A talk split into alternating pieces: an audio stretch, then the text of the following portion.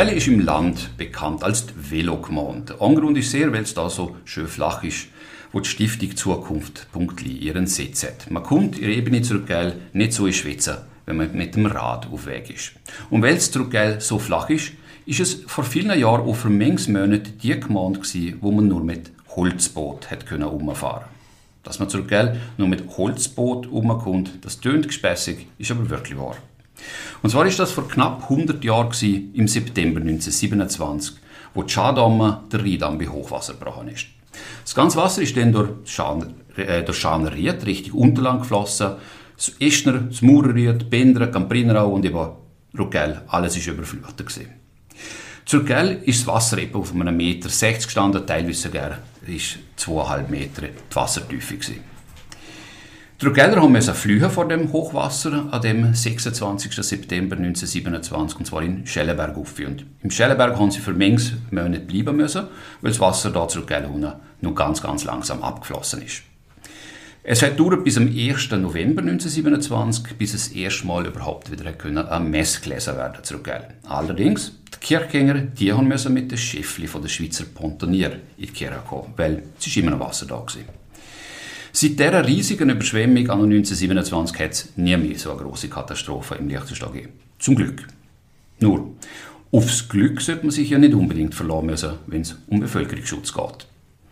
Über Bevölkerungsschutz im Liechtenstein diskutiere ich heute mit der Doris Quader von Stiftung Zukunft.li. Sie hat zusammen mit dem Thomas Lorenz eine rund 100-seitige Studie verfasst mit dem Titel Bevölkerungsschutz.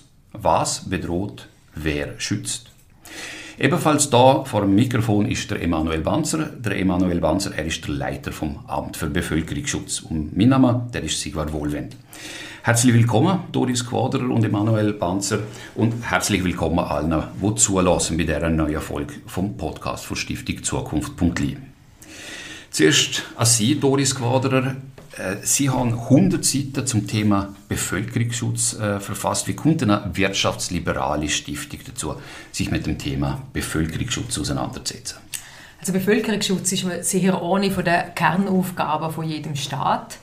Und gerade in Liechtenstein ist das besonders wichtig, weil wir sind ein ganz kleiner Staat und wenn in dem kleinen Land, also die Chance, dass etwas passiert im kleinen Land, ist relativ klein, aber wenn etwas passiert, ist natürlich potenziell ziemlich ein großer Teil vom Land betroffen und ziemlich ein großer Teil von der Bevölkerung. Also der Impact, was etwas auf unser Land haben könnte, wäre relativ groß, könnte unsere souveränen Staat sogar in seiner Existenz gefördern. Darum hat uns natürlich interessiert, wie sind wir da aufgestellt weil wir uns über die nachhaltige Entwicklung und zukünftige Entwicklung vom Liechtenstein äh, Gedanken machen bei dieser Stiftung. Und wir haben dann auch gesehen, eben, es gibt natürlich äh, eine andere Ausgangslage mit dem Klimawandel, mit Digitalisierung, mit geopolitischen Verschiebungen. Es, die Welt verändert sich. Wir haben äh, eine andere Situation als noch vor 100 Jahren oder in den letzten 100 Jahren. Und darum haben wir gedacht, schauen wir mal in die Zukunft und schauen, wo könnte sich denn das hin entwickeln und wie müssen wir uns aufstellen, dass wir eben auch vor allem in Zukunft im Bevölkerungsschutz gut aufgestellt sind. Äh, Emanuel Banzer, Doris Quader hat es gerade erwähnt, Klimaerwärmung, äh, ist das bei Ihnen beim Amt für Bevölkerungsschutz ein Thema? Also wie, wie, wie gehen wir mit dem um?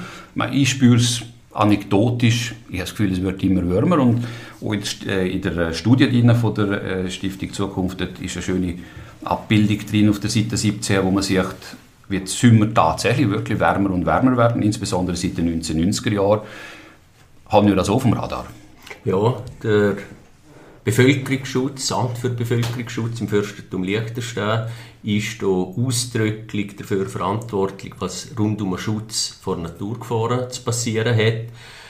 Das ist eine von unseren Kernaufgaben, der Schutz vor Naturgefahren und selbstverständlich der Klimawandel, der so weit nur bestritten werden kann. Der ist zwischenzeitlich offensichtlich.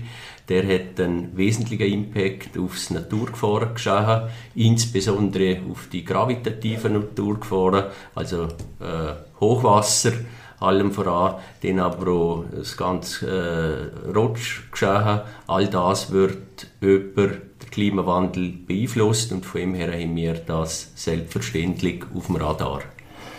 Wir, also auf dem Radar haben ist alles, aber was kann man jetzt oder was tun wir und was sollte man noch tun im Liechtenstein?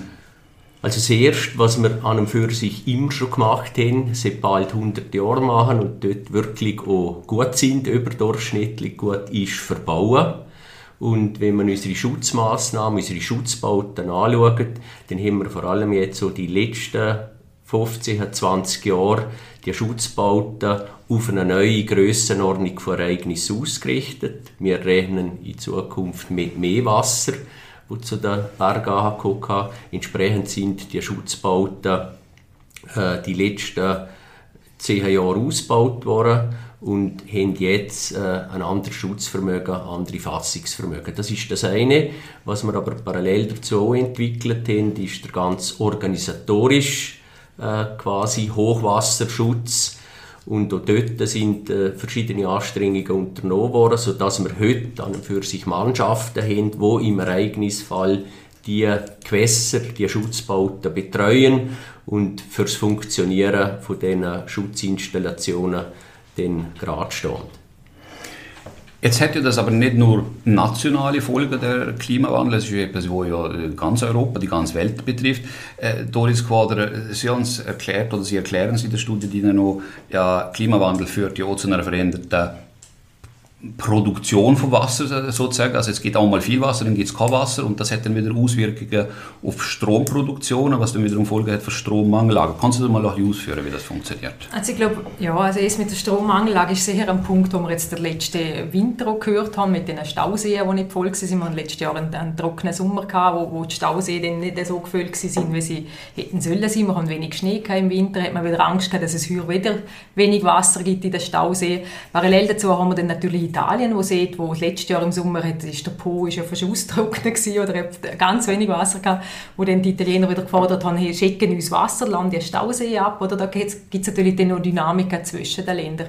Auch vielleicht noch zum Thema eben Wasser und Trockenheit, denke ich, ähm, eben ein Starkregenereignis äh, wären häufiger tendenziell mit dem Klimawandel. Und was, man sich, was mir zum Beispiel nicht so bewusst war, ist, wenn man trockene Sommer haben oder trockene Böden, dass wenn ein Starkregen kommt, das Wasser auch schneller abläuft. Also das wird dann nicht aufgesogen vom Boden, sondern es führt dann dazu, dass das Wasser halt schneller oberflächlich abläuft und eben dann zu den Sachen führt, wie der Emanuel Banzer ausgeführt hat, eben, dass es den rutschiger kann gehen. Und dann ein anderes Thema neben der Schutzbauten ist der Schutzwald. Und ich denke, eben, es ist auch ein ganz wichtiges Thema bei uns im Land, dass wir eben Sorge tragen. Und im Moment sieht es dort nicht so super gut aus. Also wir haben gute, wirklich ausgebaute technische Schutzbauten, aber der Schutzwald, also wenn man eher genauer anschaut, denke ich, sieht jeder Förster, dass man dort noch Nachholbedarf hat. Haben wir dort Nachholbedarf bei den Schutzwäldern, Emanuel Banzer? Wir müssen uns dort sehr intensiver noch darum kümmern, wenn wir uns bis dato damit auseinandergesetzt haben. Dort haben wir Probleme, wir haben Verjüngungsprobleme und die Verjüngungsprobleme im Schutzwald, die müssen wir dringend angehen, müssten sie an und für sich schon lange angehen. Jetzt ist dort äh, in das Thema entsprechend Bewegung eingekommen und äh, wir hoffen, dass die jetzt und äh, Möglichkeiten so gestellt sind, dass wir dort wirklich der Schritt weiterkommt im Schutzwald, wo wir weiterkommen wollen, um effektiv dort nachhaltig die Schutzwirkungen äh, der Bevölkerung auch vorhalten zu können. Was ich aber noch gerne ansprechen der Klimawandel einen wesentlichen Impact und das wird vermutlich der grösste Impact sein, wo unser Land mittel- und langfristig erfahren wird, ist die durch den Klimawandel getriebene Migration. Also es würden Lebensgrundlagen weltweit verloren gehen. Die Leute müssen sich irgendwo anders orientieren. Das ist das Erste. Und das Zweite ist, der Klimawandel, wir sehen es jetzt schon, in verschiedenen Regionen wird Konflikt auslösen, Konflikt um Wasser beispielsweise, Konflikt um brauchbare Böden noch und die, die Konflikt und der Verlust an Lebensgrundlagen wird einfach weltweit zu Migrationen führen, wo wir im Land maßgeblich zu spüren bekommen und ein Teil der Anpassungsstrategie wird von ihm her auch dort darauf abzielen müssen, wie gehen wir langfristig mit Migration auf der Welt um. Wir, wo absehbar, wenn man Klimamodell anschaut, noch in einer vergleichsweise günstigen Lage äh, situiert sind. Migration ist ein Thema, ein anderes Thema noch vielleicht noch schnell. Auch noch ähm, durch die Erwärmung verändert sich ja unsere Tierwelt. Also da kann ja äh, Insekten, also alle möglichen potenziellen Überträger von, von äh, von, von Krankheiten, die wir noch nicht kennen, oder, zumindest bei uns in der Breitengrad nicht kennen, also die Zoonosen, die es dann gegeben Ist das, also was machen wir da? Also kann man einfach zuschauen und, und hoffen, dass man dann die richtige Impfung dazu rechtzeitig erfunden hat? Ja, also ich, ob wir, ich, ziemlich sicher würden wir die nicht irgendwo an Grenzen aufhalten können. Wenn die Bedingungen einfach für äh, die entsprechenden Organismen da stimmen, würden die Organismen da auftreten. Wir würden uns dort äh, mit äh, den Organismen irgendwo arrangieren müssen. Was wir ja jetzt im Moment führen, ist der, der Kampf gegen die Neophyten. Also wir haben ja verschiedene Pflanzen, die sich jetzt bei uns breit machen.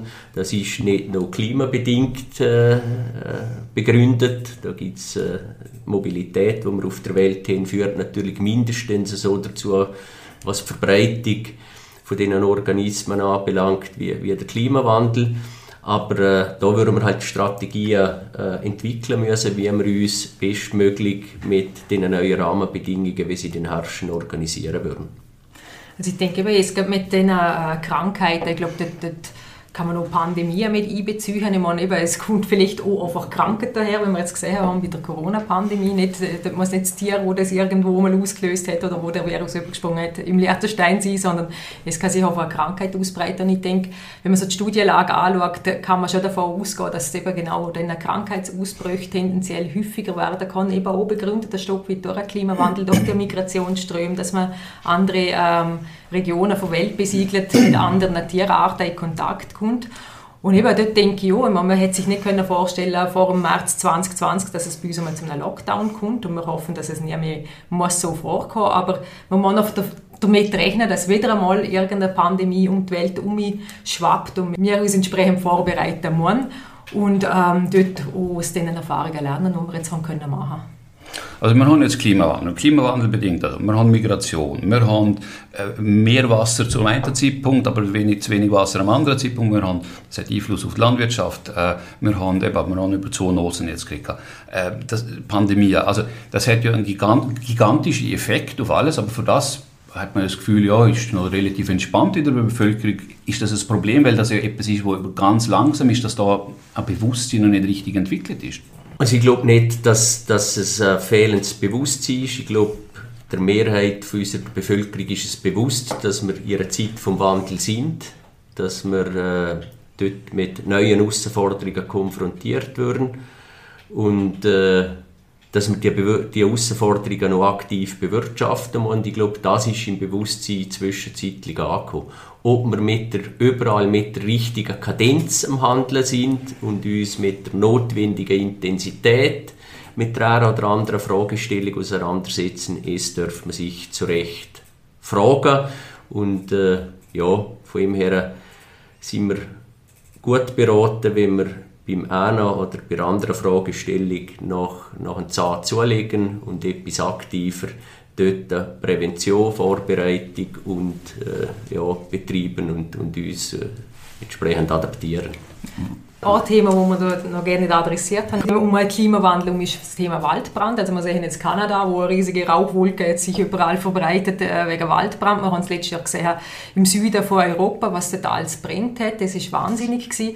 Und wir müssen uns aber auch dort darauf einstellen, dass auch bei uns ist nördlich von der Alpen ist es ein, seltenes Szenario gewesen, bis anhin, dass es wirklich Waldbrände gegeben hat, größere. Darum sind wir dort auch nicht so äh, darauf vorbereitet, wie jetzt zum Beispiel Tessiner oder, oder eben im Südfrankreich. Aber ich denke, eben mit dem Klimawandel müssen wir uns dort auf Szenarien einstellen, wo, wo eben kann eintreten mit, mit gross, grösserflächigeren Waldbränden, die vielleicht schwieriger sind zum Löschen. Und ich glaube, da ist das für Bevölkerungsschutz auch vorbildlich schon dran, aber dort habe ich jetzt das Gefühl, ist das Bewusstsein in der Bevölkerung selber noch nicht nicht so groß. Gibt es denn, Herr Banzer, bei Ihnen ein Worst-Case-Szenario an Waldbrand im Liechtenstein? Wie würde das aussehen? Ja, also wir befassen uns mit dem Waldbrand intensiv seit circa fünf Jahren und das abgeleitet von der Gefährdungsanalyse, wie wir es vor zehn Jahren bereits gemacht haben. In dieser Gefährdungsanalyse haben wir festgestellt, dass der Waldbrand in Zukunft äh, wirklich ein Thema fürs Land wird und äh, ein bevölkerungsschutzrelevantes Szenario ist, wo man sich darauf vorbereiten muss. Und in dem Sinn sind wir seit fünf Jahren jetzt dran, entwickeln Strategien und Strategien heißt sich äh, auf verschiedenen, in verschiedenen Bereichen darauf vorzubereiten. Also wir tun es soweit organisatorisch. Wir haben äh, eine Waldbrandeinsatzgruppe, also einen Fachstab, wo dann, wenn es soweit ist, über die entsprechenden Fachkenntnisse verfügen sollte. Dann haben wir uns äh, von den Ressourcen her auf den Waldbrand vorbereitet. Wir haben jetzt gerade zwei Waldbrandanhänger angeschafft, die jetzt im Oberland und im Unterland stationiert wird. Also das Material wird im Ereignisfall von allen genutzt. Was eine Selbstverständlichkeit ist, ein Waldbrand, und da kommen wir auf die Frage, wie groß ist das Ereignis, das Worst Case, wo wir da dafür entwickelt haben, und das haben wir nicht erfunden, sondern das haben wir modelliert. Da gibt es zwischenzeitlich System, wo das äh, simulieren kann, wie so ein Waldbrand abläuft. Und bei uns wäre effektiv der ungünstigste Fall, wenn bei gewissen Föhnlagen, verbunden mit einer gewissen Trockenheit, im Oberland beispielsweise, Bereich Balzer Stress, also ein Waldbrand ausbricht und dann an und für sich die bewaldete Hangflanke durchs Land anzücht. Und wir haben dort festgestellt, das geht dann wirklich sehr schnell. Innerhalb von einem Tag wäre der Brand, wenn man nicht entsprechend interveniert, wäre der im Unterland. Und damit hätten wir da unseren Schutzwald, unsere ja, schützende äh, Walddecke an dem Berghang verloren. Und dann geht es 30 Jahre wieder, bis man einen neuen Schutzwald hat, falls der überhaupt wieder dort anwächst, weil es, es dauernd wird mehr wie 30 Jahre gehen. Vor allem in den Höhenlagen hat der Wald natürlich völlig andere Entwicklungszeiträume, bis er dann die Funktionen wahrnehmen kann, die wir von ihm, was vor allem Schutz vor Naturgefahren anbelangt, äh, sicherstellen kann. Und von ihm her, das wäre wirklich ein äh, sehr ein ungünstiges Szenario. Und darauf tun wir uns so jetzt im Moment aktiv mit der Feuerwehr, mit dem Forstdienst, mit den Gemeinden darauf vorbereiten. Ist das etwas, was ihr, äh, Frau Quader, bei der Recherche zu, zu der Studie unterschiedliche Interviewpartner damit mit dem Szenario allenfalls konfrontiert haben? Also wie, wie ist nicht das Bewusstsein? Also außerhalb von der Profis, die sich mit dem Thema äh, beschäftigen. Also ich habe in meinem Umfeld mit Leuten geredet und es ist eigentlich niemandem so wirklich bewusst gewesen, was das heißt. Also gerade auch Blanca finde ich dort in diesen Szenarien drin, es wäre relativ schnell, also innerhalb von wenigen Stunden wäre Blanca unter Umständen von der großen Welt abgeschnitten. Also es ist auch so ein Szenario, wo mir jetzt aufgerüttelt hat und ich denke, okay, es müssten eigentlich Blankter wissen, oder, dass man dort relativ schnell muss weggehen, wenn ein Brand ausbricht, irgendwo im Verdutz. Und was ich jetzt dort seither immer wieder anschaue, wenn ich am Spazieren bin im Wald, ist einfach, wie nach das Gebäude im Wald stand bei uns im Land ähm, wie nach, dass zum Beispiel Gebäude im Verrozer Städtle am Waldsee standen, wachsen ja beim quasi die Fenster hin von den Häusern. Also wenn eben nur ein Haus dort brennt, jetzt äh, von der Reihe vom Städtle, und dort oben zu haben wir einen von der wichtigsten Schutzwälder, ähm, kann man sich mal vorstellen, dass dort vielleicht je nachdem, je nach Wetterlage relativ ungünstig kann sein, oder, wenn dort das ankommt. Und darum denke ich, muss man da sehr gut darauf achten, dass das so ein Szenario nicht eintritt dass es so ein Szenario nicht eintritt, dass der Wald äh, äh ankommt. Weiß, ein großes Thema ist immer, was passiert am 15. August, also in unserem Staatsviertel. Da gibt es immer ein großes Feuerwerk. Und das Feuerwerk wird ja dort mehr oder weniger in dem Schutzwald jeweils äh, zündet. Die Feuerwehr ist auch immer parat und so, aber weil etwas passieren könnte. Aber Herr Banz, ist denn es eine schlaue Idee, an so einem Ort ein Feuerwerk zu veranstalten? Also wir vom Amt für Bevölkerungsschutz tun ja die Waldbrandgefährdung vor allem jetzt in diesen trockenen Sommer äh, jeden Tag beurteilen. Kommen wir zum Schluss, dass irgendwo eine Gefährdung um ist, dann äh, geben wir bekannt, dass das keine schlaue Idee ist und dann wird so ein Feuerwerk wie in den vergangenen Jahren schon passiert und abgesehen. Die Frage ist halt, wie viel Mal kann in Zukunft noch stattfinden, oder, wenn wir jetzt trockenere Sommer haben. Ja, es wird eine Frage sein, aber wir würden da die Gefährdungslage unabhängig von Häufigkeit äh, würden wir die ganz nüchtern objektiv feststellen und dem bekannt geben, ist es zulässig oder ist es nicht zulässig und vor dem Hintergrund würden sich dann die Organisatoren für eine Absage entscheiden müssen. Also, aber Sie können nicht entscheiden, Sie können empfehlen. Wir empfehlen, ja. selbstverständlich. Letztlich aber, wenn dann äh, die Waldbrandgefahr so groß ist, dass es äh, quasi ein Feuerverbot gibt, das Feuerverbot wird dann verfügt, dann wird, äh, dann entscheidet dann für sich die Regierung, dass das nicht stattfindet auf Basis von der Verfügung, von dem ausgesprochenen Feuerverbot. Aber wir haben das Feuerwerk auch schon abgesehen, wenn, einfach, äh, wenn wir noch kein Feuerverbot ausgelassen haben, sondern wenn wir einfach äh, eine allgemein hohe Gefährdung festgestellt haben. Wir sind jetzt vom Klimawandel, wo ein sehr langfristig angelegtes Problem ist, über einen Waldbrand, wo Waldbrandgefahr, muss man sagen, wo auch beeinflusst wird vom, vom Klimawandel und das geht ja dann relativ schnell, ähm, dass man kann haben könnte. Eben, also man sieht ja, passieren Sachen bei uns umeinander auch. Äh, Im Silvretta-Massiv ist ein halber Berggipfel der Sommer abgerutscht. In Brienz im Kanton Graubünden ist ja das das große Boulevardthema. Jetzt mal, wenn ein Stau kommt und richtig Dorf trollt, dann ist das wieder Topmeldung beim Blick und bei 20 Minuten. Wir haben aber auch das da, Spaniergas ist, äh, dort hat Schutzwald gefällt, dort gibt es jetzt unbewohnte Häuser. Wird es das noch mehr geben bei uns im, im Land? Also ich gehe nicht davon aus, dass es der Regelfall wird. Das äh, sage ich nicht. Aber dass es immer wieder diese Situationen geben wird in einer, ihrer Topografie, wie wir uns bewegen, das ist, äh, das ist klar. Und von dem her wird man sich dann situativ mit diesem Ereignis arrangieren müssen, beste Lösungen treffen müssen, gemeinsam mit den betroffenen Leuten. Und das ist das, was jetzt so aktuell in Spanien passiert. Wir haben ja ein Dutzend Städte, Sie haben es angesprochen, Frau Quader, äh, dass dort die Häuser ja quasi direkt unter dem Schutzwald stehen und wenn jetzt der Schutzwald weg wäre, ähm, sind ja alle unsere wichtigen Institutionen dort angesiedelt. Regierung, Landtag, Landesmuseum, also unser Gedächtnis auch, alles dort. Ja, also wenn man auf der Gefahrenkarte schaut, ist eigentlich äh, das ganze Verdotzer Städtchen, der obere Teil dort halt, wo der Bergkanten ist, ist in blauer Zone, drüber zu ist violett, das heißt, violett ist beim Wald ist es eine große Gefährdung. Also wenn der Schutzwald dort weg wäre oder in ganz schlechtem Zustand, wäre es ganz sicher nicht gut für unsere kritischen Infrastrukturen, die dort drunter zu sind. Ich meine, klar, das Landesarchiv hat natürlich das Zeug einbunkert, das Wichtige, und dort ist, sind sehr Schutzvorkehrungen getroffen, dass dort äh, nicht hinkommt, aber ich denke, das Landes Landesmuseum, Regierungsgebäude, Landtagsgebäude, wäre sicher nicht optimal, wenn dort etwas wäre im Schutzwald drüber haben. Ja, ist das so. Wir haben natürlich eine historisch bedingte Siedlungsstruktur und historisch bedingt äh, heisst, äh, die Siedlungsstruktur hat bei uns im Wesentlichen drei vorgegeben. Bis vor 150 Jahren ist die Rheintalebene als solche nicht nutzbar gewesen. Man hat sich auf der relativ an die relativ geschützten Ort begeben müssen. Und die relativ geschützten Orte bei uns sind halt die Bachschuttkegel oder dort, wo es leicht aufwärts geht. Bekanntlicherweise ist man aber auch dort nicht gefahrenfrei. Dort haben wir dann effektiv Trüffen oder eben Felswind und, und Steilhänge, die drüber stehen. Und das ist an und für sich ja, die Gegebenheit in so einer Topografie, wo wir leben, wie wir leben. Und von dem her ist es unser Auftrag und das haben wir in der haben unsere Generationen davor gelernt, wie man sich in dieser Topografie am besten organisiert, wie man sich mit den Gefährdungen arrangiert.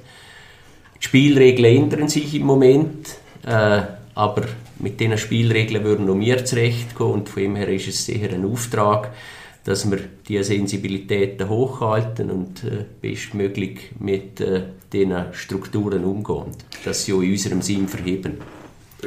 Eben, es gibt unterschiedliche Orte, wo man wohnen kann im, im, im Liechtenstein. Entweder kommt die Gefahr eher von oben oder sie kommt von unten, wie jetzt zurück vor 100 Jahren, wo äh, der Rhein über ausgegangen ist. Was ist denn jetzt wenn ich, mal, wenn ich jetzt äh, frage, wenn ich jetzt irgendwo ein Haus bauen möchte, was wäre der sicherste Ort bei uns im Land? Zum, damit ich am wenigsten äh, Gefahren ausgesetzt bin. Nicht vom Rhein, nicht von der Röfi, nicht vom Föhn. Also ich glaube, äh, also der prädestiniert dort, um im Land bei uns zu siedeln, ist sicher der Eschner Berg.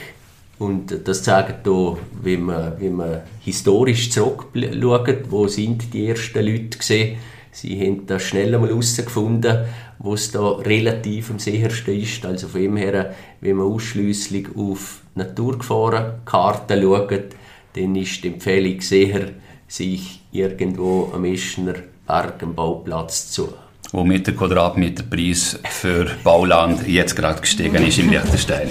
Im Eschnerberg zumindest. Am Eschnerberg, genau. Ähm, Nicht ganz geschützt sind sie allerdings wahrscheinlich bei Erdbeben. Erdbeben ist ja, also es ist ja nicht so, dass bei uns kein Erdbeben stattfindet. Es hat einmal, ist einmal live aus im Landeskanal übertragen worden, wo lustigerweise gerade über Erdbebenversicherung äh, diskutiert worden ist, wo ja bei uns nicht obligatorisch ist, oder zumindest noch nicht obligatorisch ist. Wie sind denn unsere Häuser eigentlich gebaut gegen Erdbeben? Unterschiedlich. Das klingt nicht gut. Wir haben äh, die gefährliche Erdbeben, die ist äh, seit 15, 20 Jahren im Land auch ein Thema. Wir haben dann gewusst, wo die Thematik aufgegriffen worden ist, vor Grössenordnung 15 Jahren vom Amt für Bevölkerungsschutz, haben wir äh, quasi also eine Mikrozonierung gemacht. Also wir haben angeschaut, wie sieht der Baugrund bei uns im Land aus, wie reagiert unser Baugrund auf äh, Erdbeben und haben dann also eine, so eine Karte gemacht, wo Gefährdungsklassen betreffend Erdbeben abgebildet sind.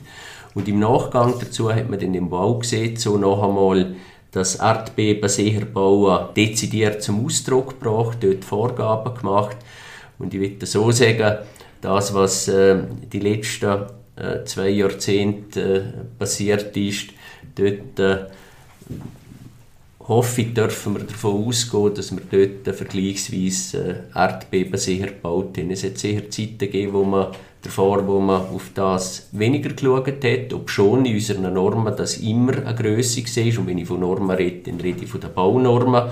Ob sie immer so vollzogen worden sind, äh, ja, dort muss man ein Fragezeichen setzen.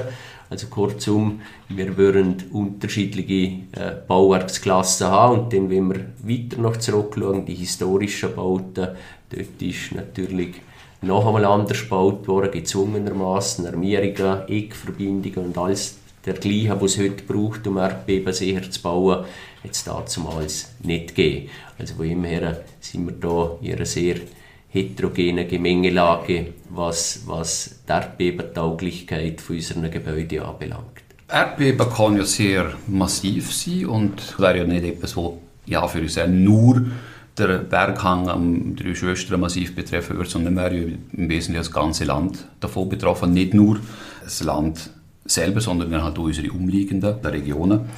Wenn jetzt so ein Schaden eintritt, dann müsste man reagieren können, braucht man Hilfskräfte. Haben wir denn die Hilfskräfte zur Verfügung da im Land? Also wenn wir vom Erdbeben reden, dann sage ich immer, es ist die Mutter aller Katastrophen. Also wenn ein Erdbeben passiert, dann kommt alles zusammen. Dann versagen die Infrastrukturen. Wir haben allem angefangen, wir haben, wir haben, äh, wir haben Tote und Verletzte. Wir haben Brand, äh, wir haben den Ausfall von der Kommunikationssystem, wir haben den Ausfall von, von substanziellen Infrastrukturen und äh, von dem her, also das ist ein Ereignis, das effektiv umfassend fordert. Und das ist vielleicht auch das Beispiel, wo uns aufzeigt, wir können als Land Liechtenstein so gut vorbereitet sein, wie wir wollen. Also jeder Liechtensteiner kann ein Zivilschützer oder ein Feuerwehrmann sein.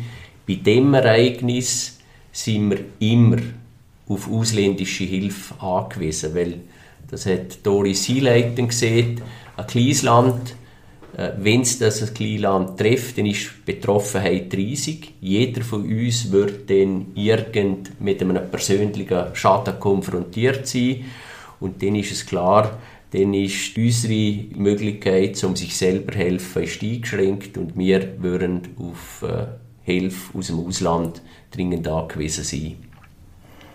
Wie sieht denn das die Stiftung Zukunft.li bezüglich, also eben, im Landtag ist über Erdbebenversicherung äh, gesprochen worden, die ist ja jetzt nicht verpflichtend. Ist denn das, wäre das sinnvoll, zumindest um die finanziellen äh, Folgen abmildern zu können? Eine Versicherung kann sehr sinnvoll sein, aber es ist halt immer die Frage, eben, Kosten-Nutzen mit Versicherung, aber ich denke, ähm, Im Erdbebenbereich ist es sehr gut, wenn wir uns absichern. Wir sind jetzt doch eine Region der Schweiz, wo Erdbeben geförderter ist als wir andere. Also wir gehören zu den Erdbeben gefördertsten Regionen von der Schweiz. Also ich denke, dort ist es sehr ein guter Weg, wenn wir schauen, dass wir uns versichern, dass wir wenigstens nicht als Volkswirtschaft komplett kollabieren, wenn wir dann da größere Schäden haben. Wir haben jetzt sehr viel über Naturgefahren gesprochen, aber das sind ja nicht die einzigen Gefahren, die es gibt. Es gibt ja sehr viele zivilisationsbedingte ähm, Gefahren, also aktuell Krieg, nicht bei uns vor der Haustür. Ähm, es kann Blackouts geben, also der Strom fällt aus. Was kann wir da tun in dem Bereich, um gerüstet zu sein? Sind wir überhaupt groß genug, um etwas ausrichten zu können? Ja, also im Unterschied zu den Naturgefahren, wo wir wo wir vergleichsweise viele Möglichkeiten haben, autonom Prävention zu betreiben. Eben beispielsweise, ob der Rheindamm in einem Hochwasserfall steht oder nicht steht. Das es bestimmt nicht irgendjemand in Europa oder auf der Welt. Es haben wir als Liechtensteiner in der Hand. Und äh, bei verschiedenen anderen naturbedingten Gefährdungen auch. Da sind wir äh, autonom, souverän in der Hand und können dort äh, entsprechend Prävention leisten. Und das ist in der Vergangenheit auch passiert und von ihm her mache ich immer einen klaren Schnitt, was Bevölkerungsschutz anbelangt. Wenn wir über naturbedingte Gefährdungen reden, dann kommen wir zum Schluss, und da bin ich auch persönlich überzeugt, dass wir dort äh, vergleichsweise gut aufgestellt sind. Mit allen Einschränkungen, eben wenn denn das Ereignis ganz groß wird und wir von außen Hilfe brauchen, das ist dort der Fall. Was sicher ein, andere, äh, ein anderes Thema ist, sind die anderen Gefahren. Nämlich eben, wenn wir von technisch bedingten Gefahren reden oder gesellschaftlich bedingten Gefährdungen, die kommen mehrheitlich von außen auf uns zu und wir müssen dann auf die äh, Gefährdungen, auf die Bedrohungen, eben wenn wir von Krieg reden, ist es Bedrohung, wo wir dann halt äh, intelligent reagieren. Und das ist noch einmal eine andere Dimension im Bevölkerungsschutz, wo, ja, wo sehr mindestens so anspruchsvoll ist wie der Schutz vor Naturgefahren. Intelligent reagieren, was heißt das? Also was, was, was kann man wirklich effektiv machen? Also bleiben wir beim Thema Blackout zum Beispiel. Kann man jetzt jedem Haushalt einen, einen Generator ins Haus stellen und dann haben wir das Problem, wenn nicht gelöst, zumindest ein bisschen eingeschränkt. Also was sicher ist, wenn wir jetzt gerade, äh, das ist jetzt das Thema das letzte Jahr und wird das Thema übrigens jetzt der Winter sein, die Energiemangellage. Wir haben in den Wintermonaten absehbar, und das ist nicht nur auf das Jahr und das nächste Jahr, sondern das wird äh, mehrere Jahre sein jetzt im Rahmen vom, der Transformation vom Energiesystem, würden wir mit Mangellagen im Energiesystem leben müssen. Und da kann man selbstverständlich jetzt ein System bei uns adaptieren. Das ist ganz klar. Aber was äh, mindestens so wichtig ist, dass wir Notfallpläne entwickeln, wenn denn die Mangellage eintritt, unsere Systeme überlastet, unsere Präventionsmaßnahmen auch letztlich überlastet, dass wir dann Pläne haben, wie wir uns in so einer Situation bewegen und neben der Play braucht es dann eine Struktur, die die Play umsetzt. Und dort reden wir von Führung. Führen im Bevölkerungsschutz. Und dort äh, sind sicher die Herausforderungen oder den Herausforderungen, wo wir dann in dem Fall gerecht würden. Das ist gerade ein gutes Stichwort. Äh, haben wir denn die Ressourcen? Also Führung im Bevölkerungsschutz. Sind denn da, also in der Schweiz gibt es ein Militär, in der Schweiz gibt es einen Zivilschutz, in Österreich äh, ebenfalls uns fehlen die Strukturen zu einem wesentlichen Teil, oder? Nein, das Führen lebt nicht zuerst einmal von den Basisorganisationen, wenn wir jetzt vom Zivilschutz reden oder von der Armee reden, dann sind das die, die den operativ an der Front tätig sind, führen tun Führungsstäbe. Und bei uns im Land haben wir auch Führungsstrukturen. Wir haben einen Landesführungsstab, und der Landesführungsstab wird unterstützt in den Gemeinden draussen von den Führungsorganen der Gemeinden. Und das sind die Führungsstrukturen, die das Land hat, wo dann eben die Pläne umsetzen muss und entsprechend Reaktionsnormen formulieren muss. Okay, dann frage ich jetzt anders noch einmal die Frage, und zwar, ähm, haben wir denn genug Leute, die das operativ umsetzen können? Also aus irgendeinem Grund, aus irgendeinem Grund gibt es ja in der Schweiz eine Armee und einen Zivilschutz, wo eben in Katastrophenlagen eingesetzt werden. So eine Organisation fehlt uns. Also was in einem ersten Moment haben wir Leute, also wir haben ein sehr äh, ein gut ausgebautes Feuerwehrwesen. Wir haben äh, äh, verschiedene was man nicht unterschätzen darf, sind unsere Gemeinden mit ihren, mit ihren wirklich äh, gut ausgebauten Strukturen und von dem her die ersten Einsatzmittel haben wir. Wo bei uns das grosse Problem ist, ist das sogenannte Durchhaltevermögen. Wenn ein, wenn ein Ereignis mehr wie so lange dauert, dann würden wir müde, wir haben zu wenig Leute und dann kommt in so einem Fall, wenn ihr Schweiz an der Front die Feuerwehr müde wird, dann kommt hinten nachher der Zivilschutz und übernimmt dort. Oder aber, wenn äh, also eine Frontorganisation überlastet ist, dann kann man beispielsweise äh, die Armee noch einsetzen, dann wird in der Schweiz die Armee angefragt. Das ist dann ein Mittel, das subsidiär der Kanton zur Verfügung gestellt wird.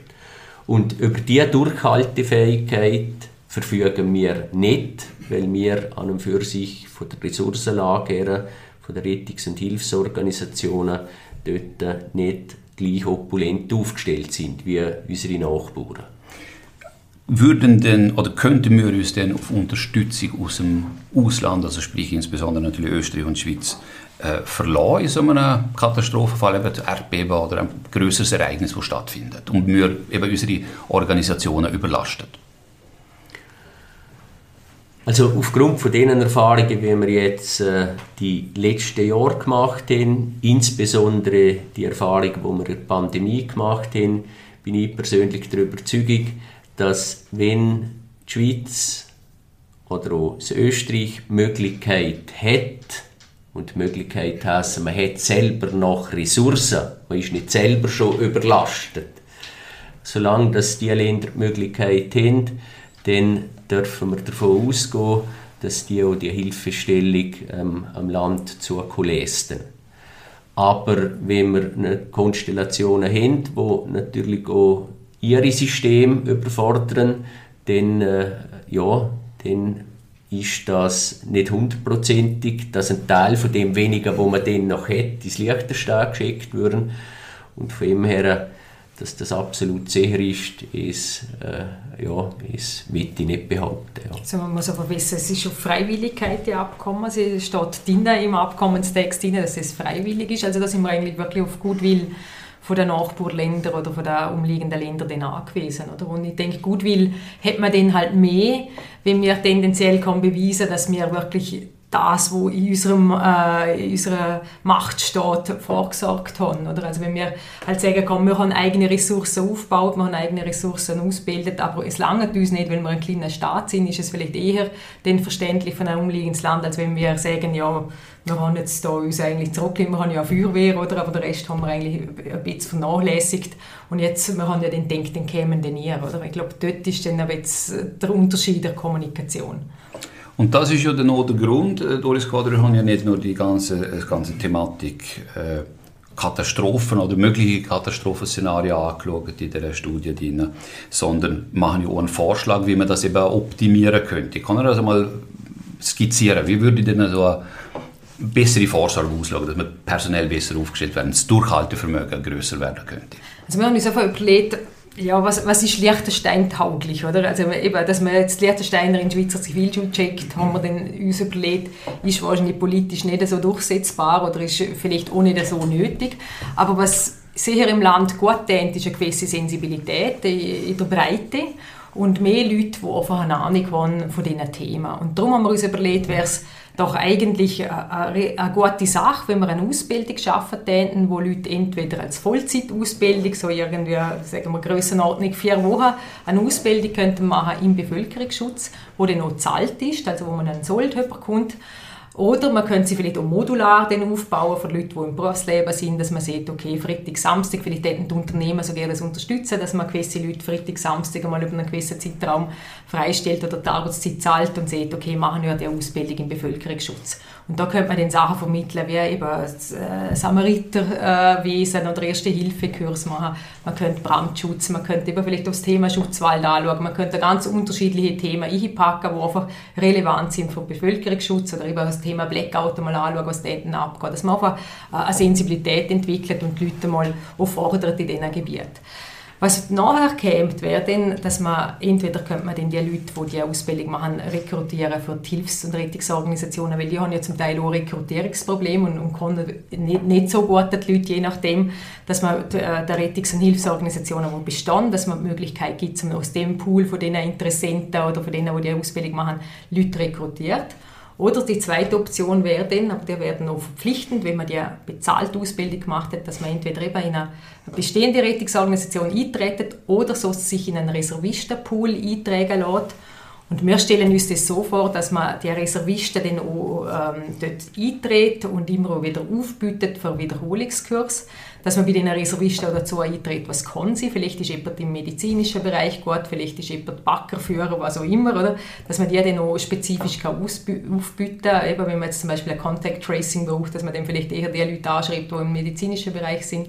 Also, dass man wirklich einen Pool hat von Leuten, wo man im Katastrophenfall schnell kann aktivieren kann. Und der Clou von dem Reservistenpool müsste sein, dass man dann dort eine Dienstpflicht hat. Also wenn man im Reservistenpool ist und angeschrieben wird von einem Dienst, dass man dann effektiv wie im Schweizer Zivilschutz eben Pflicht hat, um den noch zu kommen. Ähm, in Reservistenpool könnte man natürlich auch Leute eintun, die vielleicht mal in einer Hilfs- und Rettungsorganisation waren, ehemalige Feuerwehrleute zum Beispiel, die eine gute Ausbildung genossen haben und vielleicht aus zeitlichen Gründen nur aktiv für Feuerwehr sein, dass man die dort drin nimmt, dass man die dann auch wieder aktivieren könnte. Oder ehemalige Rettungssanitäter etc. Also so hätte man wenigstens einen Pool, der beim Amt für Bevölkerungsschutz müsste angesiedelt sein, wo man könnte bewirtschaften wo man doch dann eine größere Zugriffskapazität hat von Leuten, die man dann relativ schnell könnte aktivieren könnte. Spannende Idee, ungewohnt für Liechtenstein. Herr Banzer, was halten Sie davon? Ist das etwas, wo sinnvoll wäre für Liechtenstein? Also was ich zuerst vielleicht noch vorweg unbedingt unterstreichen möchte, ist das, was äh, Doris da einleitend gesehen hat, was, was äh, die landesspezifischen Herausforderungen sind. Und zwar unsere Herausforderung ist ja, dass wir, wie schon gesehen, in einer außerordentlichen Lage immer Hilfe von außen brauchen. Aber dass wir die Hilfe, die überkommt, muss wir nachweisen, dass wir das Menschenmögliche unternommen haben, um uns selber zu helfen, um uns selber zu organisieren. Ich glaube, das ist eine Grundvoraussetzung. Und das Zweite ist, wenn man Hilfe erwartet, muss man Hilfe anbieten können im umgekehrten Fall. Und auch dort äh, muss man Fähigkeiten haben, wo andere wo anderen nützlich sein können, wo wir irgendwo auf der Welt in Einsatz bringen können. Und vor dem Hintergrund sind wir gefordert. Ich bin auch überzeugt, unser Land muss noch mehr tun, um sich selbst helfen zu können. Und äh, wir müssen auch noch etwas mehr tun, um anderen helfen zu können.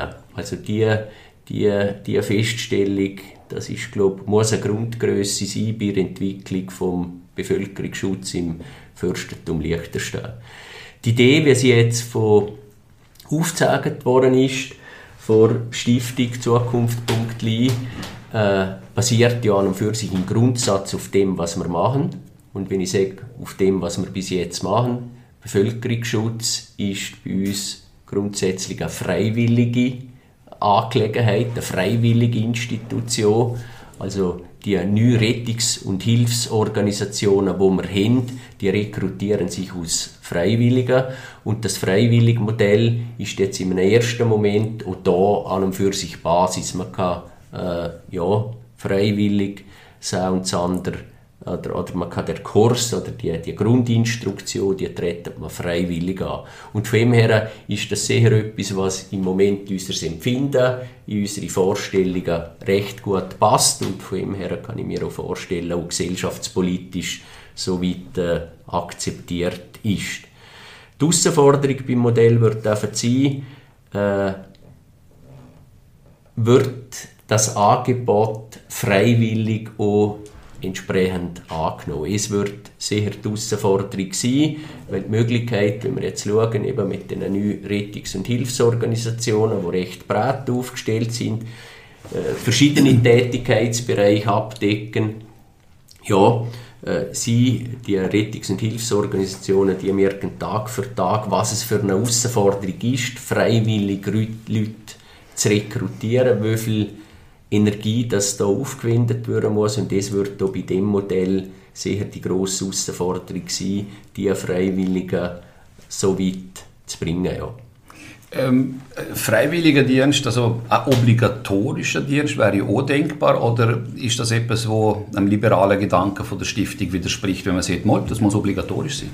Ich glaube, es könnte uns nicht widersprechen. Wir sagen auch, wenn es freiwillig nicht funktioniert, dann kann man es auch obligatorisch oder sollte man es sogar obligatorisch machen, wenn wir uns darauf einigen können, dass wir in dem Bereich zu wenig tun, dann sind wir der Meinung, dann machen wir mehr da. Und wir haben einfach gesagt, zuerst probieren wir es mal nochmal freiwillig und zwar mit einem anderen Ansatz. Ich glaube einfach, dass eben bei, bei der bestehenden Hilfs- und Rettungsorganisation das Problem ist, dass man vielleicht eben durch die Vereinsstrukturen, die die haben, vielleicht gewisse Leute den Zugang dort nicht haben oder irgendwie keine Zeit haben, um regelmäßig sich engagieren so in diesem Bereich und vielleicht gerne über eine andere Schiene helfen täten. Und was uns sehr wichtig ist, ist wirklich, dass bei der Grundausbildung, die wir da vorschlagen, dass die so einen persönlichen Nutzen hat. Also dass ich nachher das Gefühl habe, als junger Mensch oder auch als älterer Mensch, wenn ich die Ausbildung mache, bringt mir das so persönlich etwas für mein Umfeld. Also ich, ich fühle mich dann vielleicht auch sicherer, wenn ich irgendwann einen Verkehrsunfall herkomme. Ich fühle mich vielleicht sicherer, wenn ich irgendwann einen Crashbaum brennt habe. Also dass man dort auch die Leute einfach, einfach befähigt, um auch im eigenen Umfeld irgendetwas zu tun. Und ich denke, nur schon es dann die Sensibilität erhöhen und, und die Resilienz von der Bevölkerung stärken. Und ich glaube, wenn man es attraktiv macht, wirklich mit attraktiven Kursinhalt und ohne besoldet, dass es gerade dann zum Beispiel für Leute, die jetzt äh, nach einer Lehre oder eben nach einem Gimmi vielleicht ein paar Wochen Zeit haben, bis ein Studium anfängt, dass es dort könnte eine attraktive Zwischenlösung sein, eine bezahlte Zwischenlösung, die sie gerne machen täten. Und wenn danach kommt, dass du in den Reservistenpool hingehst, wo du vielleicht gewisse Wiederholungskurse musst machen, aber die da überschaubar sind und nicht äh, wöchentliches Feuerwehrtraining sind, dass man dort dann eher den Zugang hat. Grundsätzlich schaut es ja nicht schlecht aus für ein freiwilliges Programm, also zumindest gemäß einer Online-Umfrage vom Vaterland, die hat Ende Mai, Anfang Juni stattgefunden. Etwa 1000 Leute haben mitgemacht und die Frage hat gelautet, würden sie sich freiwillig für den Bevölkerungsschutz engagieren? Etwa die Hälfte, knapp über die Hälfte sagen ja, ich würde mitarbeiten. Ein Teil davon sagt ja, kommt darauf wie viel Kohle dass ich dafür bekomme. Und äh, knapp die Hälfte sagt, nein, dafür gäbe es die offizielle Stelle. Sind jetzt das Zahlen, wo ihr sagen wollt, da, da können wir wahrscheinlich etwas anfangen oder ist das eher enttäuschend? Emanuel Banz. Die Frage ist einfach, wie repräsentativ dass die Zahlen sind. Das ist eben also, eine Online-Umfrage, genau. Das ja. ist eine Online-Umfrage und, im, und äh, ich würde so sagen, äh, das Gute meldet sich dann recht salopp schnell einmal. Ob es denn auch so weit umgesetzt wird, das ist die Frage. Wir sind jetzt aktuell dran, der Gemeindeschutz am Aufbauen. Das ist so eine Alternative zum Zivilschutz, wo eben entsprechende Leistungsaufträge beim einen oder beim anderen Ereignis übernehmen sollte und übernimmt. Und dort haben wir einfach den Anspruch, wie anspruchsvoll das es ist, freiwillig Leute zu rekrutieren, die sich effektiv in Dienst vom Bevölkerungsschutz stellen. Jetzt beim Gemeindeschutz, ähm, Doris Quadra, Sie sind in dem Gemeindeschutz. Entspricht das den Qualitätskriterien, die Sie sehen für eine Organisation? Ja, also es kommt jetzt, gerade wenn wir die Studie vorstellen, viel Rückmeldung, wir machen jetzt ja einen Gemeindeschutz, also braucht es das als Nummer. Und ich muss zwar sagen, ich finde der Gemeindeschutz super, ich finde gut, dass man das macht und ich finde, ich unterstütze das sehr und ich bin selber aktiv dabei. Was uns einfach muss bewusst sein ist, dass es natürlich nicht die Kapazität von einem Zivilschutz der Schweiz hat. Also es ist absolut von Ausbildung her nicht vergleichbar. Also ich hatte einen Tag Grundkurs und jetzt vier Abende im Jahr, wo wir uns treffen, zum der Notfalltreffpunkt, wo dann eben im Fall von einem Blackout zum Beispiel aktiviert werden, aufrechtzuerhalten. Also wir haben nur ganz einen kleinen Teil, wo der Gemeindeschutz im Moment abdeckt. Also das ist nicht vergleichbar mit dem Schweizer Zivilschutz. Und darum eben denke ich, Gemeindeschutz ist ein super Schritt, aber man immer so sagen, man hat in der Kürze etwa 280 Leute können rekrutieren in allen Gemeinden für den Gemeindeschutz. Finde ich jetzt nicht so schlecht fürs erste Mal, oder? Ähm, aber klar, ich finde, es ist ein, ein Anschritt, es ist auch eine Sache, die man sicher muss weiter aufbauen muss, aber ich glaube nicht, dass es äh, das andere bei unserem Vorschlag ausschließt. Und ich glaube auch immer noch, dass man, wenn man dort mit einer attraktiven Lösung kommt, dass man dort doch gewisse Leute könnte, ähm, rekrutieren und zu Ködern bringt, auch junge Leute vor allem. Jetzt kann man sich ja verladen auf Leute, die im Notfall unterstützen oder im Krisenfall, im Katastrophenfall. Was kann denn jeder Einzelne für eine Krisenvorsorge betreiben als private Personen? Was, was sollte man haben? Also früher hat es einmal gehört, ich hatte einen Spruch noch im, im Ohr, kluger Rat, Notvorrat. Sind das Sachen, die immer noch gelten? Und wo finde ich die Informationen, wenn ich sie brauche? Selbstverständlich. Ganz zentral, und das wird hier, äh, in dieser Studie noch einmal rausgestrichen und für eine Feststellung sind wir natürlich außerordentlich dankbar. Bevölkerungsschutz ist nicht die Angelegenheit von einer Behörde, ist nicht die allerletzte Angelegenheit von einem einzelnen Amt, sondern Bevölkerungsschutz betreiben kann man noch als Gesellschaft insgesamt. Und wenn ich sage als Gesellschaft insgesamt, dann fängt der Bevölkerungsschutz beim Einzelnen an. Und zwar in dem, dass er sich halt äh, auf die eine und andere Gefährdungen, auf die eine und andere Bedrohungen, auf die eine und andere Events, die im Leben anstehen, persönlich vorbereitet. Und äh, das mündet dann eben in dem Begriff Eigenverantwortung. Das erste Mal ist man für sich selber verantwortlich. In den allermeisten Situationen übrigens.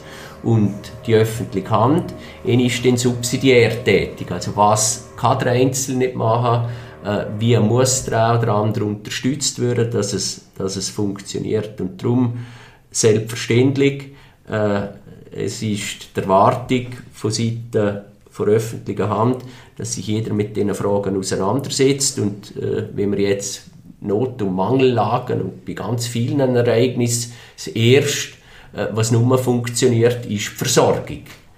Und äh, der Spruch kluger Rat, Notvorrat, wo man vor 100 Jahren schon gebraucht hat, dort sogar eine Kerngröße war vom Überleben. Wer der Kern nicht gefolgt hat, er hat sich schwer tun, der Winter durch. Äh, der gilt heute nur genau in gleicher Form, aber dass man mindestens für eine Woche persönlich vorgesorgt hat mit dem Wichtigsten, es ist heute noch eine Grundgröße im Bevölkerungsschutz und den kann man ohne nie anders organisieren.